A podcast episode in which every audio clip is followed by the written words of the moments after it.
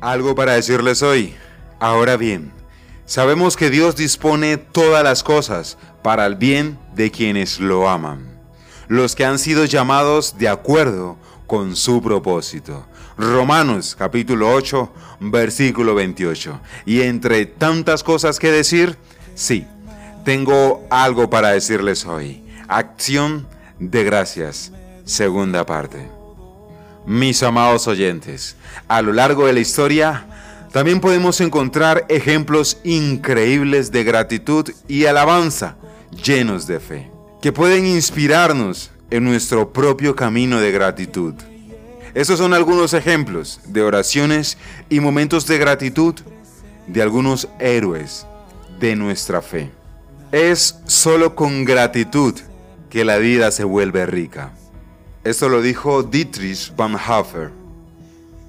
No es lo mucho que tenemos, sino cuánto disfrutamos lo que hace la felicidad.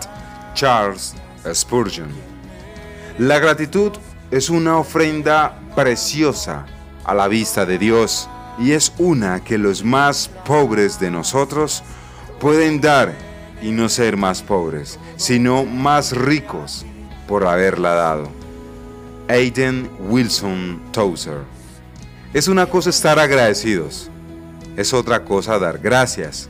La gratitud es lo que sientes, la acción de gracias es lo que haces.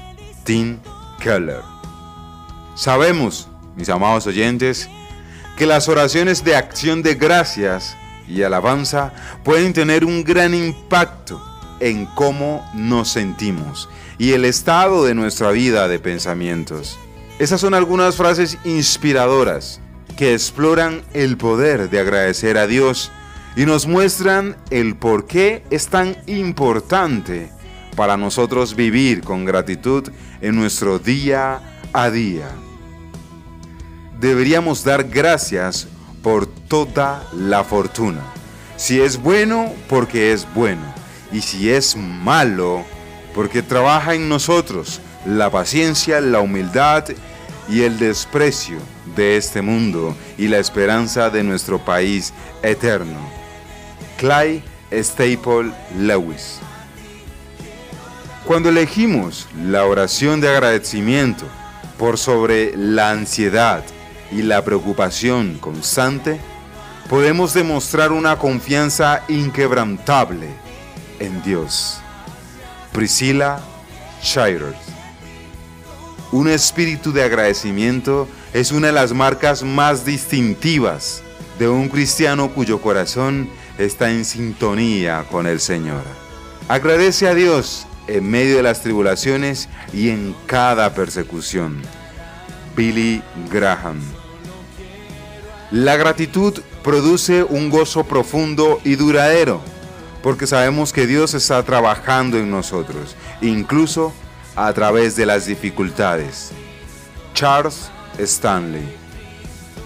Si alguna vez hubiera un secreto para desatar la poderosa paz de Dios en una situación, es desarrollar un corazón de verdadera acción de gracias. Lisa Turkus. Mis amados oyentes, Dar gracias a Dios en tiempos difíciles es más fácil decirlo que hacerlo. Incluso cuando sabemos que es bueno para nosotros, no deja de ser un verdadero desafío. Es en tiempos como estos que leer las escrituras es lo mejor que podemos hacer para recordar la bondad de Dios, mis amados oyentes. Leer un versículo alentador puede ser bueno para comenzar cuando intentas hacer una oración de acción de gracias. Y aquí te voy a mencionar algunos versículos que puedes leer cuando necesites un poco de ayuda para sentirte agradecido. Salmo 34, 8. Prueben y vean que el Señor es bueno. Dichosos los que en Él se refugian. Salmo 86, 5. Tú, Señor, eres bueno y perdonador. Grande es tu amor por todos los que te invocan. Romanos 8:28. Ahora bien, Sabemos que Dios dispone todas las cosas para el bien de quienes lo aman, los que han sido llamados de acuerdo con su propósito. Nahum 1:7 Bueno es el Señor, es refugio en el día de la angustia y protector de los que en Él confían. Romanos 8, 38 y 39 Pues estoy convencido de que ni la muerte, ni la vida, ni los ángeles, ni los demonios, ni lo presente, ni lo porvenir, ni los poderes, ni lo alto, ni lo profundo, ni cosa alguna en toda la creación podrá apartarnos del amor de Dios que es manifestado en Cristo Jesús, nuestro Señor. Mis amados oyentes, la invitación hoy es a expresar gratitud en una acción de gracias. Porque en tiempos difíciles es más fácil decirlo que hacerlo. Y hoy te invito a hacerlo. Y no solo hoy, sino cada día de tu vida. No importa cuán difícil sea o haya sido ese día. Dios les bendiga grandemente.